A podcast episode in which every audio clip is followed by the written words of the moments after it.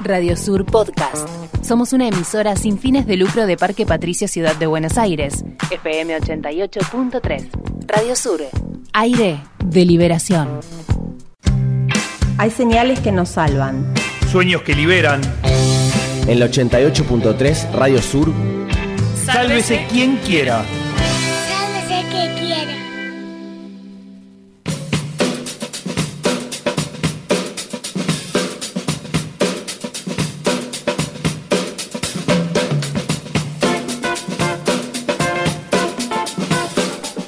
En el día de hoy, el tema que nos convoca tiene que ver con democracia participativa y es que por eso ya está el invitado del día de hoy. Se encuentra con nosotros en la mesa Fabio Oliva, él es integrante de la mesa de trabajo y consenso de Parque Avellaneda y también integrante del programa de planificación participativa y gestión asociada de Flaxo. Fabio, ¿qué tal? Buen día para ti. Buenos días a la mesa, ¿eh? muchas gracias por la invitación.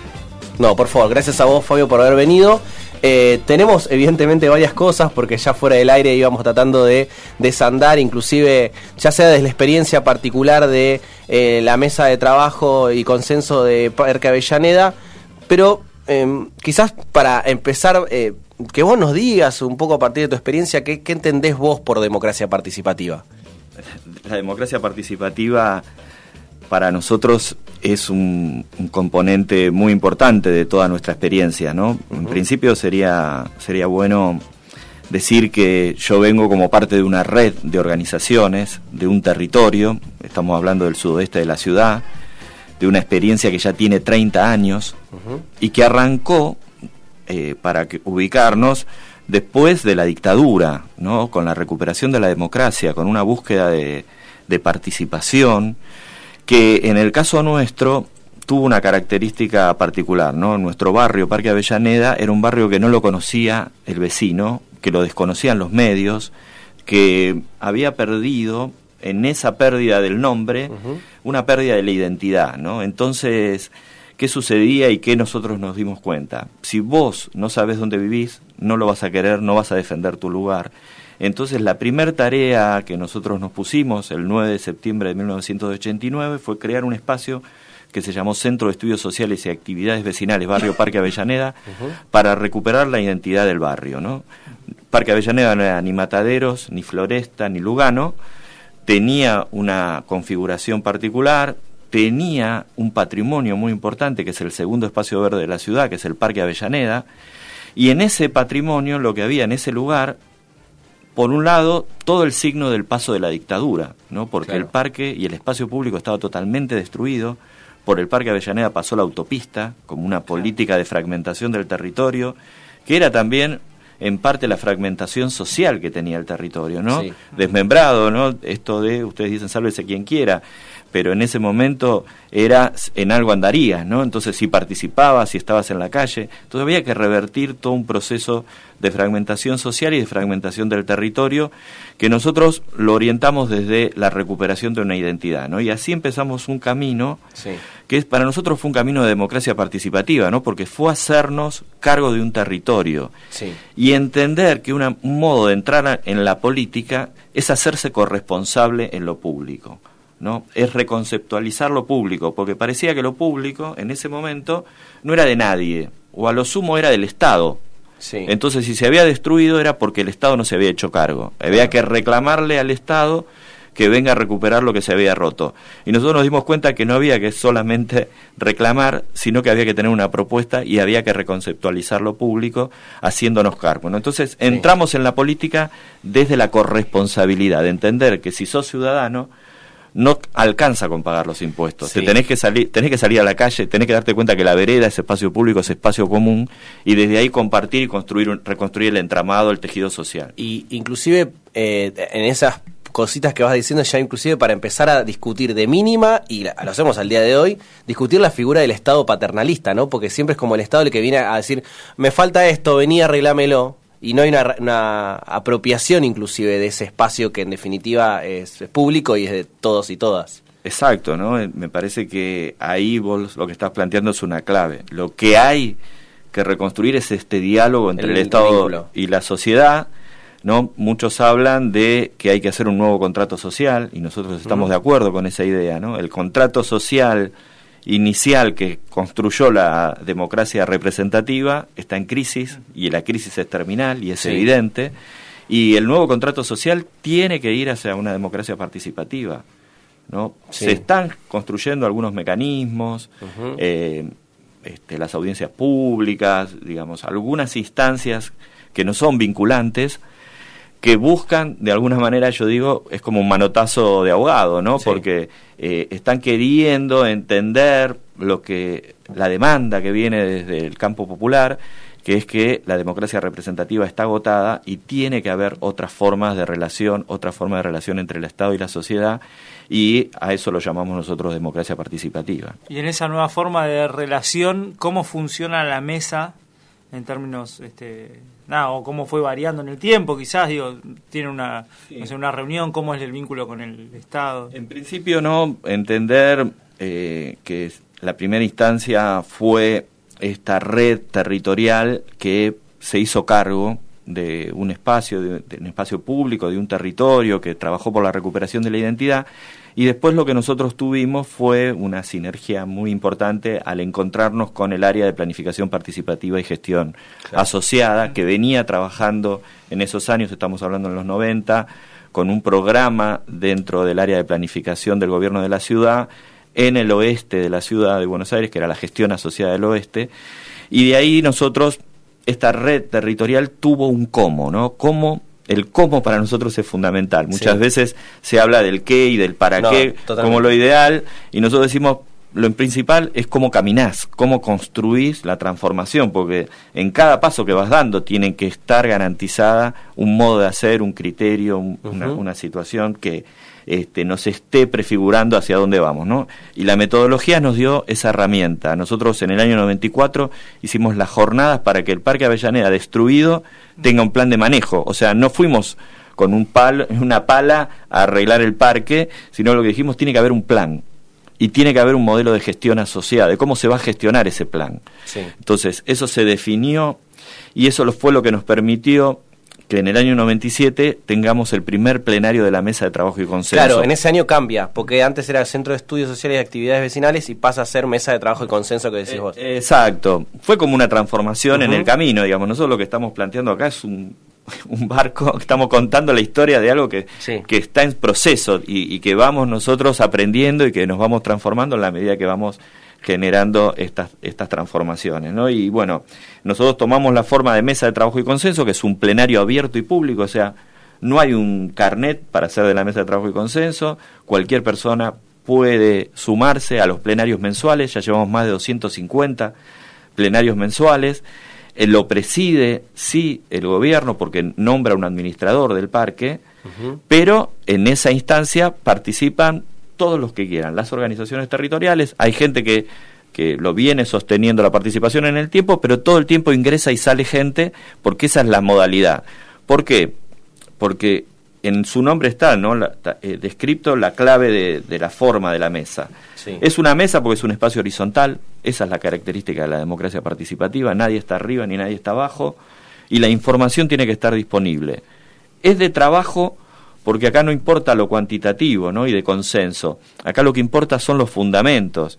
Lo que importa es que de la diversidad surge la riqueza en la toma de una decisión. Entonces, lo que hay en, la experiencia de Parque Avellaneda es un camino de entender que el consenso solo es posible si vos estás con la camiseta del territorio, o sea, lo que te interesa es que ese lugar sea mejor, que tenga un desarrollo mejor, un respeto de las características, de, de lo que se, se viene prefigurando, ¿no? porque la identidad no es única, nosotros decimos que hay identidades, pero lo importante es que haya un espacio donde eso se discuta, hacia dónde vamos y qué entendemos que es lo mejor en este momento de la historia, ¿no?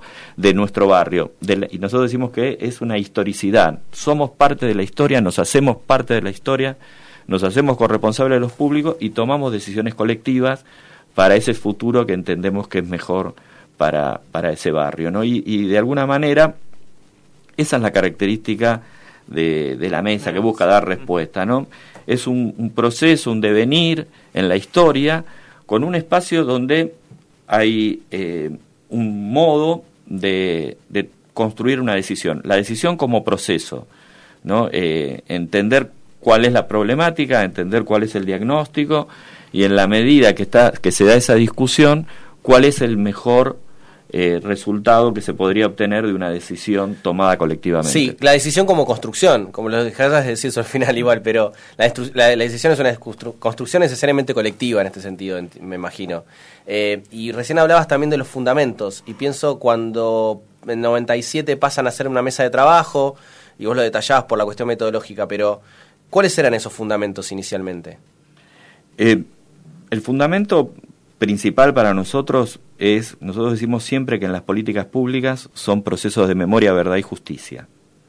¿no? Eh, nosotros lo hemos tomado en forma eh, este, como, como una bandera, ¿no? Eh, y, el primer paso siempre es reconstruir la memoria.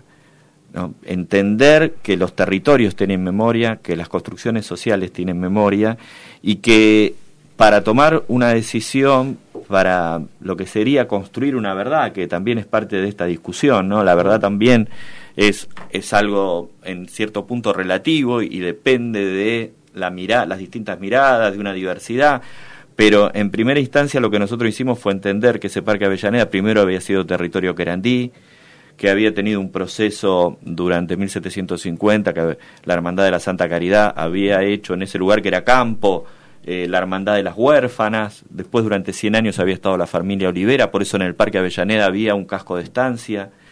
Después cuando se funda en 1914 como parque, que ya es un parque centenario, eh, las corrientes higienistas de principio de siglo de 1910 hicieron que tenga un natatorio público, que sea que tenga una concepción ese parque, que lo, lo crea Benito Carrasco, en general todos los parques de la ciudad lo había hecho Tais pero en el caso particular la, conformación que le dio Tais a los parques públicos era más del paseo francés mirando a Europa, en cambio Benito Carrasco le da una impronta a Parque Avellaneda que nosotros la rescatamos, que era un espacio de encuentro, un espacio para el deporte, para la cultura, y ya desde un arranque el Parque Avellaneda tiene esa característica que nosotros la entendemos como parte de su identidad y de su historia. Entonces, el, el primer proceso, el primer camino que nosotros hicimos fue entender esa historia y ser respetuosos después a la hora de, seguir caminando de, ese patrimonio, de esa historia que le daba una característica particular a, a, nuestro barrio. ¿no?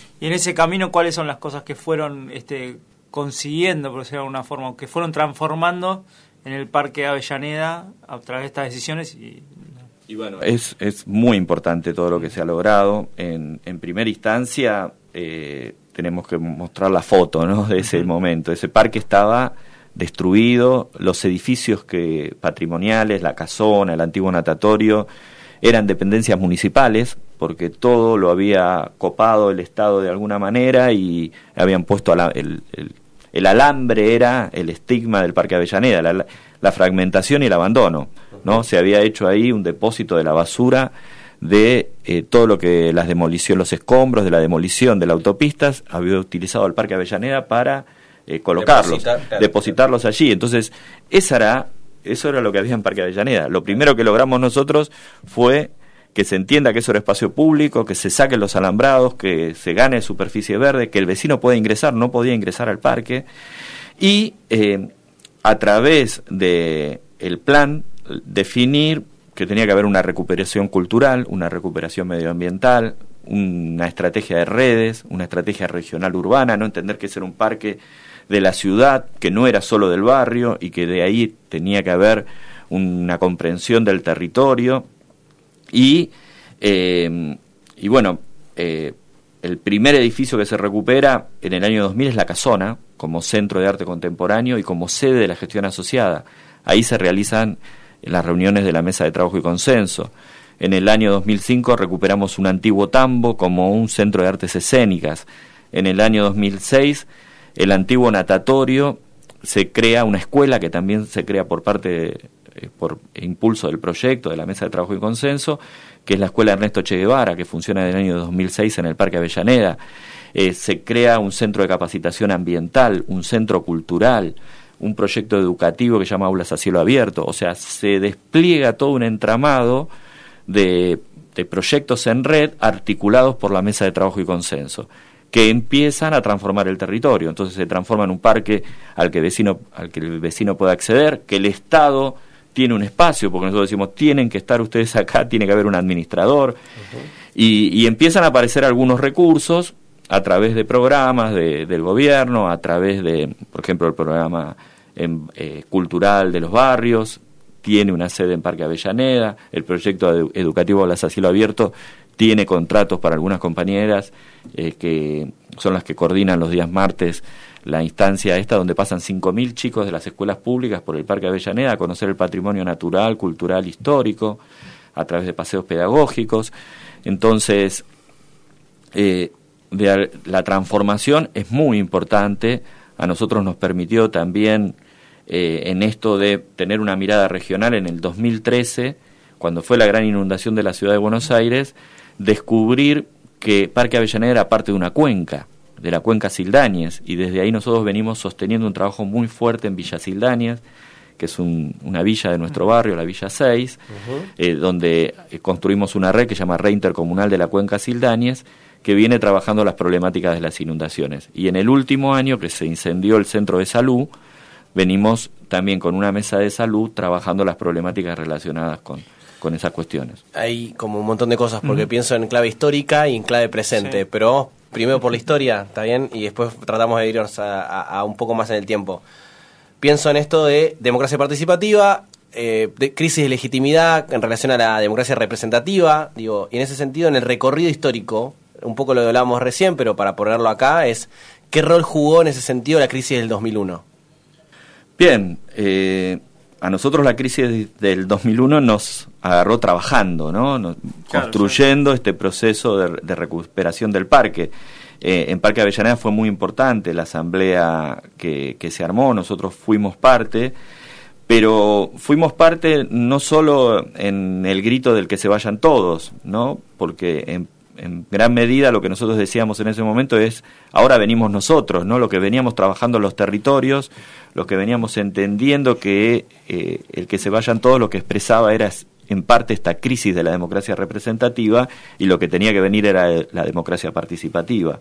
Eh, en ese sentido, creo que la riqueza del 2001 después se atomizó en diferentes experiencias, se perdió mucho del entramado, lamentablemente, que, que, se había forjado en base a este, el espanto que nos unió en ese momento, pero me parece que eh, sigue siendo una referencia fundamental de muchas de las experiencias que, que surgieron y que se siguen sosteniendo y que tenemos que encontrar el modo de, de articularlas, ¿no? que me parece que es uno de los desafíos. Cómo articular el campo popular que viene defendiendo la democracia participativa como el futuro de, de, lo que deberían ser la, la, construcción de las políticas públicas principalmente. ¿no? Y ahora pienso en un poco más en este presente o que ya tiene un par de años de recorrido, eh, estoy hablando en particular de la gestión del gobierno de la ciudad actual, la que ahora comanda Rodríguez Larreta, pero que comenzó Macri en 2007. Digamos, ellos hacen una apropiación del espacio público o una resignificación del mismo. En ese sentido, la pregunta es cómo conviven todos estos procesos con un gobierno como el del PRO y en particular el modelo de ciudad que ellos tratan de instalar eh, en relación, en primera instancia, con el espacio público. Porque ellos te van a decir, nosotros recuperamos parques eh, o pusimos macetas en tal espacio y, de última... Eh, están, muy entre comillas, ¿no? Digo, están embelleciendo la ciudad y le dan, digo, ¿cómo, cómo convive todo en estos dos procesos? ¿Cómo convive la mesa de consenso y trabajo en Parque Avellaneda con todo esto que el gobierno de la ciudad intenta instalar? Bueno, la caracterización que te podemos hacer son 12 años, ¿no? Y, entendemos muy bien de qué se trata eh, la modalidad de esta gestión. Ellos desprecian la participación ciudadana totalmente y lo que promueven es un, proceso claramente contrario al de memoria, verdad y justicia. ¿no? Ellos plantean la desmemoria, por un lado, mm. ellos eh, están hablando de distritos territoriales, el distrito del arte, el distrito de la juventud. Tecnológico es este. Claro. Este es el distrito tecnológico, bueno, ¿y, qué buscan con eso? Eh, son muy hábiles, ¿no? Y casi es un, un, diseño quirúrgico de maldad, ¿no? Porque lo que está buscando es eh, destruir la historia de los barrios, destruir la historia de la ciudad, eh, que se pierda la identidad y que se reconfigure una identidad que pareciera que es efímera, ¿no?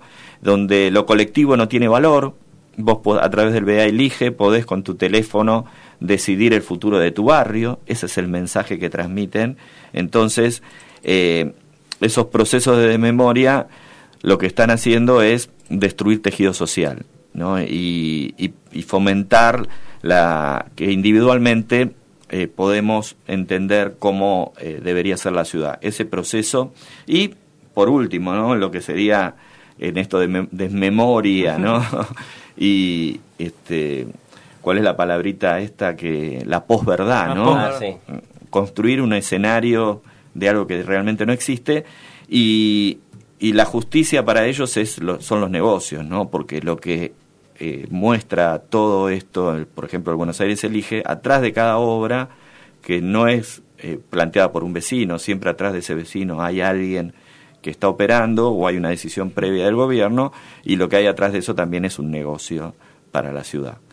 Eh, y entonces en, e, esa es la caracterización breve de una etapa eh, de resistencia, ¿no? de 12 años que viene sosteniendo la mesa de trabajo y consenso, porque en estos años han querido eh, cambiar la ley 1153.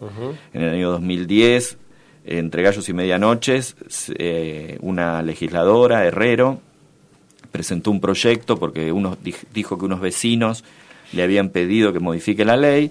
Eh, nosotros nos pudimos movilizar por estas redes que hemos construido en el tiempo y saber de esta movida y ir a la legislatura y defender la ley 1153 que no se modifique porque el fundamento era que la mesa eh, tenía, iba a seguir funcionando pero no con el gobierno, la mesa era solo de vecinos, entonces rompían el concepto de gestión asociada que está en, en, el impulso nuestro de arranque del plan de manejo.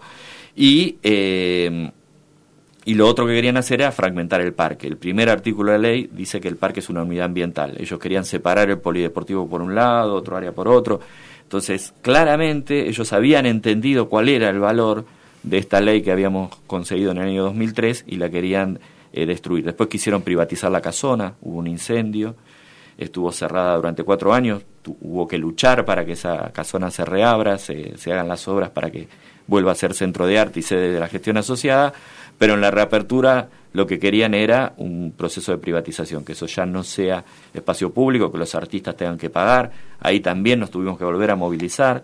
Las movilizaciones nuestras siempre son eh, propositivas, culturales, ¿no? Es una manifestación del tejido social, ¿no? La que, eh, por ejemplo, en ese caso lo que hicimos fue un acto cultural en Directorio de la Garra, nunca quemamos goma ni, ni llamamos a los medios, siempre eh, la característica de, de la forma en que nosotros le damos para demandar siempre tuvo esta característica de una expresión del tejido social, de, de las redes, y, y, nos ha dado buenos resultados. Siempre el gobierno frente a eso ha tenido que retroceder. Retrocedió en la legislatura y retrocedió en la calle y no pudo privatizar la casona.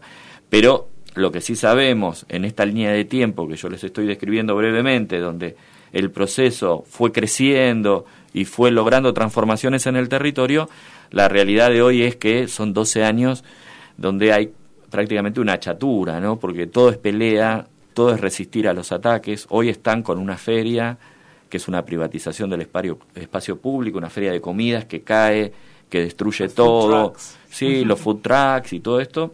Eh, y esa es la lógica y eso es lo que eh, venimos este, resistiendo y, diciendo que tiene que haber un cambio en la ciudad, ¿no? Escuchamos a Julieta Lazo haciendo Vos quién sos caprichosa, la reina del plata, colecciona amores que te matan. Goyeneche, Troilo, Maradona, Macedonio, Borges, un idioma. Que Valverde como este destino, gambeteando piñas, Nicolino, sos y Nazaran Chorena, el peine de Ringo Bonavena. Buenos Aires, vos quién sos. La que me hace llorar, la dueña de mi amor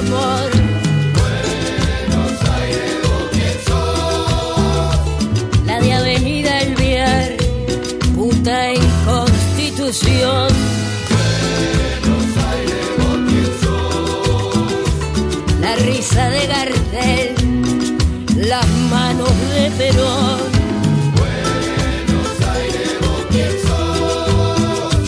Lisandro y yo en un bar, Narciso el mostrador.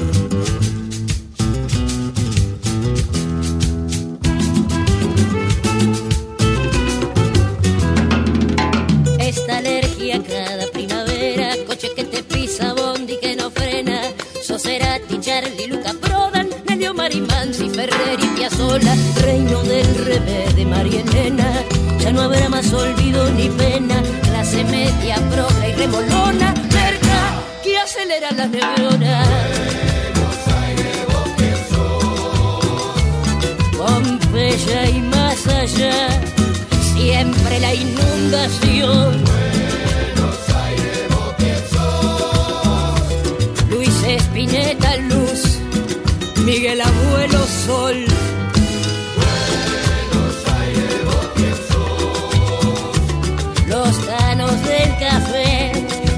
Puteando contra Dios.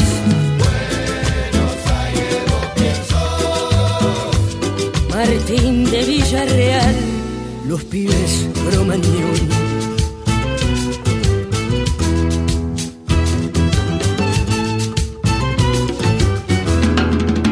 Agua con azufre, puro riachuelo, político miente, palomas al cielo, Rosalinda oasis en flores, Santa Rita con su mal de amores, la boca quinquela, la Fernández Fierro, mis noches de gato, mis días de perro, pecados y culpa, Virgen milagrosa, trucho, que te vende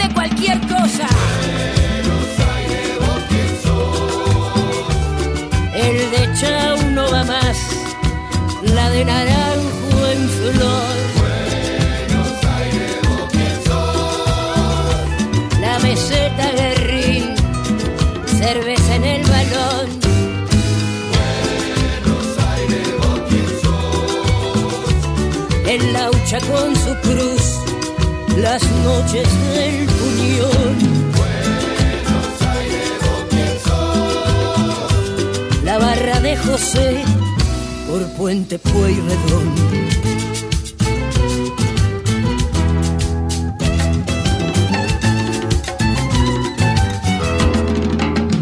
Nos une el amor hasta el espanto, Clarín, la nación, Espíritu Santo, San Martín de Tours, Liniers, Mataderos, Villa 21 y Puerto Madero, Umbral, Calle Honduras, verso de Carriero, Morir caminando por Plaza Dorrego, Libro por Corrientes, San Telmo empedrado, las mejores minas que hay en ningún lado. Paragua de fumar, abril lleno de flor.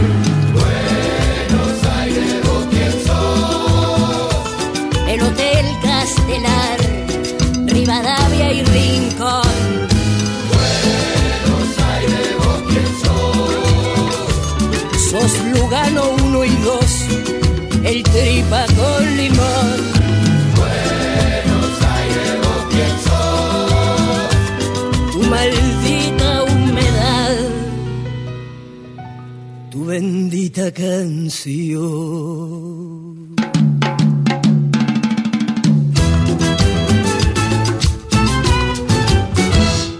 Yo pensaba en, en el vínculo eh, con el vos decías el gobierno tiene un administrador eh, digo, Sí, la, ¿cómo- la gestión asociada tiene un Bueno, administrador, ¿no? ah. que sería esto nuevo, ¿no? Mm. de que hay un espacio de articulación entre el Estado y la sociedad en la cual el Estado nombra un administrador, Mm. que es un articulador de las diferentes instancias que confluyen en el espacio público. ¿no? Porque el- la problemática que nos llevó a nosotros a pensar que tenía que estar esta figura fue que para resolver en el arranque de la experiencia alguna cuestión en el espacio público, por ejemplo, una lamparita que se había quemado, vos tenías que ir a espacio verde, porque la lamparita estaba sobre espacio público, pero después tenías que ir a la empresa de electricidad o eh, moverte en diferentes ventanillas, ¿no? que era la característica de que de una ventanilla te mandaban a otra y nunca terminabas resolviendo nada. Sí. ¿no? Entonces nosotros dijimos, no vamos más a la ventanilla, vamos a la mesa de las decisiones, y en las mesas de las decisiones tiene que estar el gobierno, ¿no? a través de un administrador. Y a través de un perfil y unos términos de referencia que definió la mesa sobre las características que debía tener ese.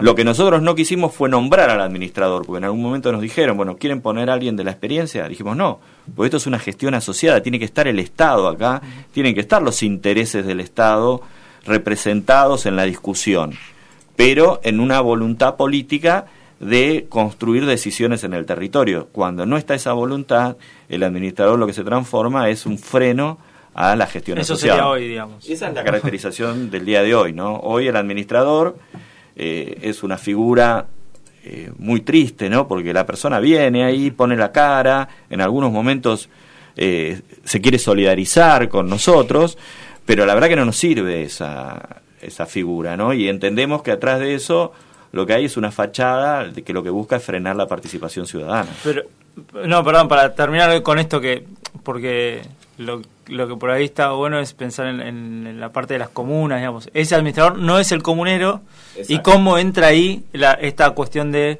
eh, o cómo funciona ahí como comuna o para pensar las comunas, si funcionan de forma correcta, si es correcto que el- no sea el administrador el comunero.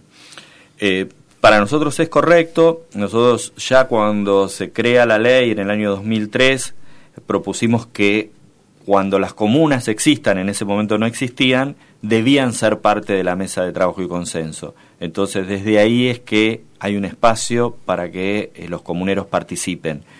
Lo que ha pasado en estos años es que las comunas no terminaron de implementarse como debían. Nosotros dimos una pelea eh, en esta oportunidad histórica que fue la creación de las comunas, ya como red de la Ciudad de Buenos Aires en el año 2005. Lo que decíamos es que para que haya comunas tiene que haber un programa de transición, tiene que haber una preparación de los territorios, tiene que haber, no estamos empezando de cero, decíamos en ese momento, habría que recoger y hacer un mapeo de las experiencias territoriales que eran un antecedente de las comunas. Eh, todo eso no se hizo, se implementaron de un día para otro y lo que no hubo fue voluntad eh, política en ningún momento de la historia de las comunas hasta hoy de que sean un espacio real de descentralización. El gobierno mantiene la decisión en los territorios, todas estas configuraciones como las que estábamos planteando antes, lo que buscan es destruir la ley de comunas, porque no respetan a las comunas, no le dan presupuesto. Entonces, eh, desde ahí es que esta crisis se manifiesta eh, claramente en esta articulación que debería haber entre la mesa y las comunas. Nosotros creemos que ahora hay una oportunidad, eh, nueva, este nuevo mapa que ya se vio en la Espaso eh, en el sur de la ciudad, donde habría por primera vez tres comunas que tengan otro color político, lo que están configurando es una oportunidad de trabajo de la mesa de trabajo y consenso con el territorio.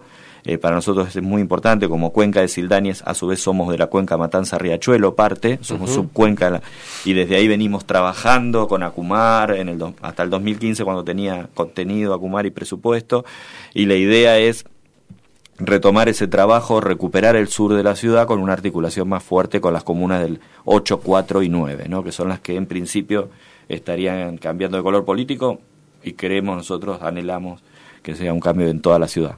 Visto y considerando esta caracterización que haces de las comunas, digo, las comunas como cáscaras vacías, o que en, la- en el, en el presente ahora, porque la voluntad política va por ese lado, inclusive pensando en el programa Buenos Aires Elige, ¿qué, modelo de ciudadano crees que hay detrás? ¿Qué modelo de, sujetos sociales se está construyendo o se apunta a construir en definitiva? No, bueno, el, el BA Elige lo caracteriza bien, ¿no? Ese modelo es eh, el ciudadano suelto, que no es parte de ningún tejido social, de ninguna organización, que tiene a través de su celular la posibilidad de tomar decisiones en un territorio, ¿no?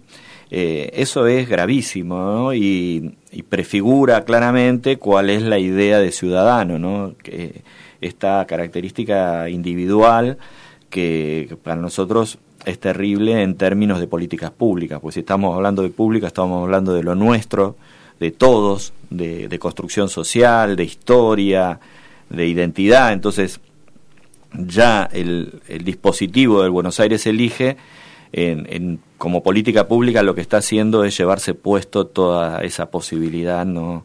Eh, y desde ahí es que es muy importante dar la pelea, dar la discusión sobre qué significa Buenos Aires elige, porque si no, el marketing te lo pone con colores, como algo que transforma la realidad de un día para otro y que la gente va a pedir caniles para perros, ¿no? Ideas muy sueltas, muy desmembradas, cuando en muchos casos las problemáticas son otros.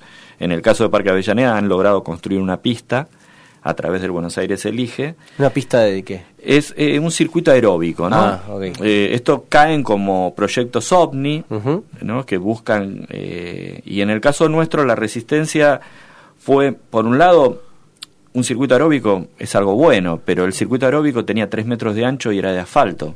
Entonces nosotros dijimos, no, no puede ser de tres metros ni de asfalto, porque acá se perdían hectáreas de espacio público, de espacio verde, Verde, en, un- claro. en una comuna que se inunda.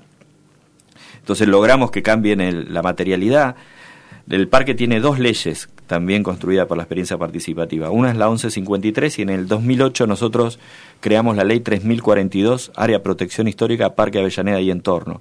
Y esa, ese circuito que habían diseñado pasaba por lugares que tenían protección histórica y entonces el circuito no podía pasar por ahí, tuvieron que modificar los planos.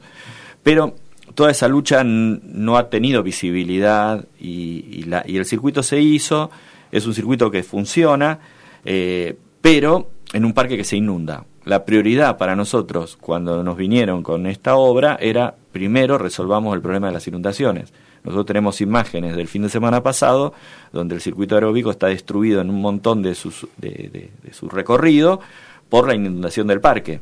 Entonces, el no tener las prioridades, el no tener en cuenta el saber popular, que para nosotros es fundamental en las políticas públicas, es saber del territorio. Claro, Sí, eso, sí. pero yo pensaba en eso, porque en, en esos términos Bueno. que vos describís del, del Buenos Aires elige, digamos, alguien, poner como yo, que vivo en Lanús, pero que transito la ciudad de Buenos Aires por trabajo, qué sé yo, bueno, tomo la foto con el celular o pienso qué bueno hacer un circuito aeróbico en Parque Avellaneda porque me queda cerca, pero no tengo justamente el, el- la- el saber de los vecinos, de, de qué, hacen ahí los vecinos, sino una cuestión in- individual de una práctica mía que puede- me puede vincular o no, pero que, que desconoce totalmente, digamos. Entonces, eh, la importancia por ahí, eso que vos estás marcando. Cada una de, cada obra, digamos, que promueve el gobierno es una política pública. Entonces, si lo entendemos como una política pública para nosotros, el actor que tiene que construir la política para nosotros es técnico, es político y es comunitario, siempre.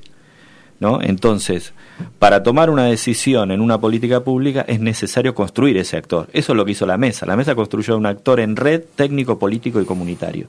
Sí. Entonces, de esa forma están todas las miradas puestas en relación en este espacio horizontal, donde el saber técnico no sabe más que el saber popular, porque está demostrado que la tecnocracia cuando construyó políticas, las políticas fracasaron en los territorios. Entonces, la democracia participativa lo que promueve es una nueva forma de construcción de las políticas públicas, donde el actor que construye la política pública es un actor en red que tiene esta característica, ¿no? Y que pone en valor el saber popular. ¿Cuánto crees que de esta experiencia se puede replicar en otros espacios de la ciudad? Más allá de que inclusive si- me, dirás si se están eh, replicando, eh, inclusive en otros lados de, de- de la ciudad y del, del país y del mundo. Bien. No, sí, sin duda. Nosotros, esta fórmula de mesa de trabajo y consenso es una creación original de Parque Avellaneda que se ha reproducido ya en, en otras experiencias, cada una con su característica, porque en esto no hay recetas, ¿no? Y, y cada experiencia le ha dado su impronta. Existe la mesa de trabajo y consenso del Olimpo, por ejemplo, que nació en Parque Avellaneda, que desde ahí se gestiona eh, el- este espacio de, de memoria, verdad y justicia. Eh, hay una experiencia en Uruguay, que es el Parque Público Punta Yeguas, que es una experiencia hermana, que también eran compañeros que participaron en Parque Avellaneda, después se fueron a Uruguay, y de ahí vienen en la recuperación y gestión de un parque de 120 hectáreas sobre la costa del oeste de Montevideo. Hay una experiencia en el Parque Federal en Santa Fe, en, en la provincia de Santa Fe y en la capital. Eh, hay una experiencia en el Parque Chilibulo, en Ecuador, que de alguna manera configura un entramado de experiencias de parques gestionados asociadamente, que han tenido un desarrollo y un avance.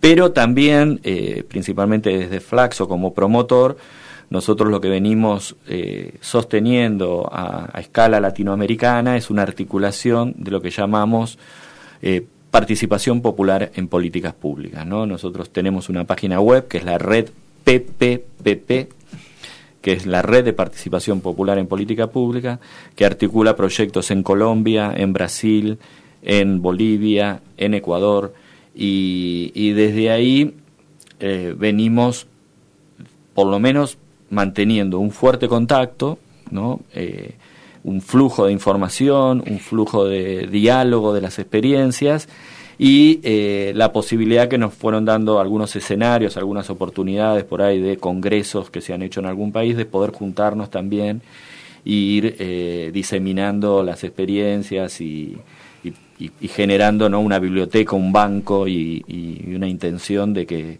estas experiencias vayan creciendo y vayan construyendo un entramado de otra escala, no más de región. Exacto. Estamos con Fabio Oliva, él es integrante de la mesa de trabajo y consenso de Parque Avellaneda y también integrante del programa de planificación participativa y gestión asociada de Flaxo. Nos queda un ratito, pero de todos modos no llegué a preguntar, no te llegamos a preguntar eh, cómo fue la convivencia de esto de, de una experiencia en el territorio que de golpe se apropia de una metodología. Digo, siempre estamos hablando de metodología, pero no te pregunté tanto cómo fue esa apropiación de la metodología a los fines de, de la mayor participación en, en, esto que estamos hablando, que es democracia participativa.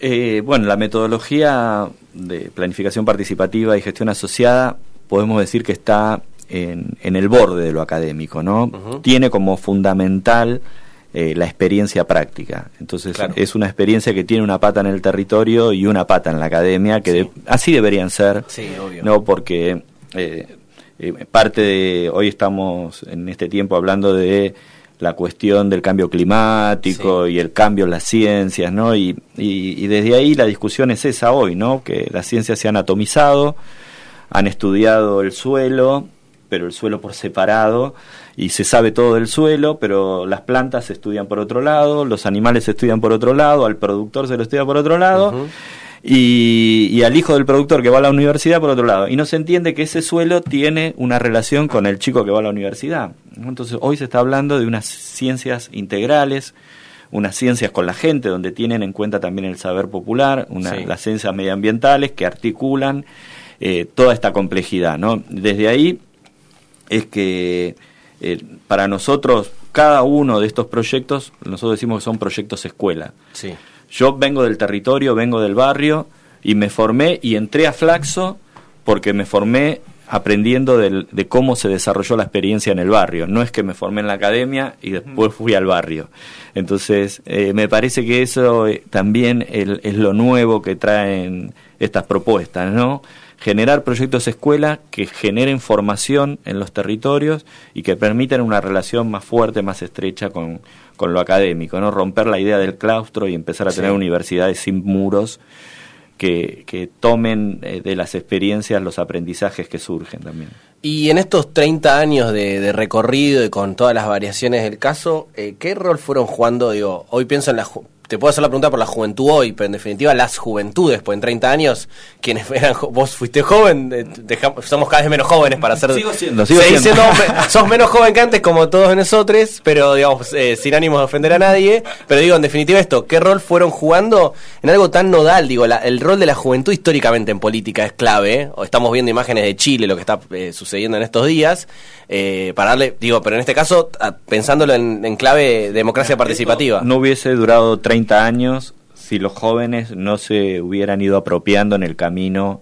de, de todo lo que se ha ido construyendo, ¿no? Entonces, eh, sin duda, en el último tiempo ha sido muy fuerte, hay eh, en la mesa de trabajo de consenso muchos compañeros que vienen de partidos políticos, que son militantes del territorio, eh, jóvenes estudiantes de la UBA, de distintas carreras, digamos, la riqueza de la experiencia al mantenerse abierta es que siempre ha mantenido una puerta de ingreso para nuevas, nuevos integrantes, nuevos jóvenes de edad y jóvenes de espíritu sí. y de cabeza que este, son lo que le dan, lo que nos alientan a seguir, ¿no? Y, sin duda, eh, esa pregunta que haces es clave, ¿no? Es una característica eh, fundamental para que esto se persista en el tiempo, ¿no? Ver de qué manera se, re, se mueve la sangre, ¿no? Para nosotros es fundamental rehacer los procesos de planificación.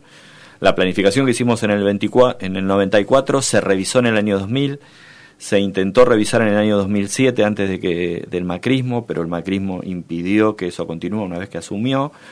Y este año nosotros decidimos, más allá de la falta de voluntad del gobierno, iniciar un proceso de planificación nuevo, que es una revisión del plan. ¿Y qué genera una revisión del plan? Que haya una nueva apropiación de, y, un nuevo nuevo entender lo que es el con, del contexto de este Parque Avellaneda, de la situación de la ciudad, de, de, la, de la configuración del entramado social en este momento histórico y desde ahí redefinir las estrategias del plan. En ese proceso estamos este año y lo vamos a continuar el año que viene con un nuevo gobierno en la ciudad que esperamos sea de otro color político, pero eh, aunque no lo sea, eh, entendiendo que las comunas dan una oportunidad distinta eh, y desde ahí estaremos haciendo en marzo, abril del año que viene las jornadas de revisión, de una nueva revisión del plan de manejo de Parque Avellaneda. ¿Para qué? Para que ingrese también nueva gente a la experiencia. ¿Tienen redes sociales para ubicar el Parque Avellaneda y la mesa de consenso? ¿Un puntato? Bueno. Creo que ahí figura eh, abajo. mtcparqueavellaneda.gmail.com es una forma de comunicarse por mail. Ajá. Después, cada grupo que te contaba, habla Sí. cielo abierto tiene un blog, eh, la, la red cultural tiene otro. Sí, igual uno cualquier, en cualquier caso, digamos, lo que está diciendo Busquen uno, por Parque Avellaneda y por los proyectos. Cada proyecto tiene una red social, tiene Facebook, sí. tiene... Googleamos Parque Avellaneda y un montón de experiencias, Sí. tranquilamente aparece. Y si no, nos escriben a mtcparqueavellaneda.gmail.com y les damos información. Bueno, Fabio, muchas gracias por haber venido. No, gracias a ustedes. Para nosotros es fundamental darle visibilidad a estas experiencias y, y encontrar estos canales, ¿no? Eh, el- la característica de todas las problemáticas sociales es que siempre se las ha guardado bajo la alfombra, ¿no? En el caso de la inundación de Sildañez, se entubó el arroyo y ese fue el estigma, ¿no? El Y el entubado es una metáfora bastante bien. Exacto. Es metáfora casi. Eh, Sí, sí, sí, es una metáfora de perder la conciencia de que vivíamos en una Sí. en la cuenca del arroyo, ¿no? Entonces, de nuevo vamos a esto, hay que recuperar la memoria y hay que darle visibilidad a estas experiencias para que sigan viviendo y para que se reproduzcan y para que logremos una democracia participativa en la ciudad y en el mundo. Gracias, Fabio. Eh, pasó por el estudio de Radio Sur Fabio Oliver, es integrante de la Mesa de Trabajo y Consenso de Parque Avellaneda, integrante también del programa de planificación participativa y gestión asociada de Flaxo. Radio Sur Podcast. Visita nuestra web www.radiosur.org.ar. Radio Sur. Aire de liberación.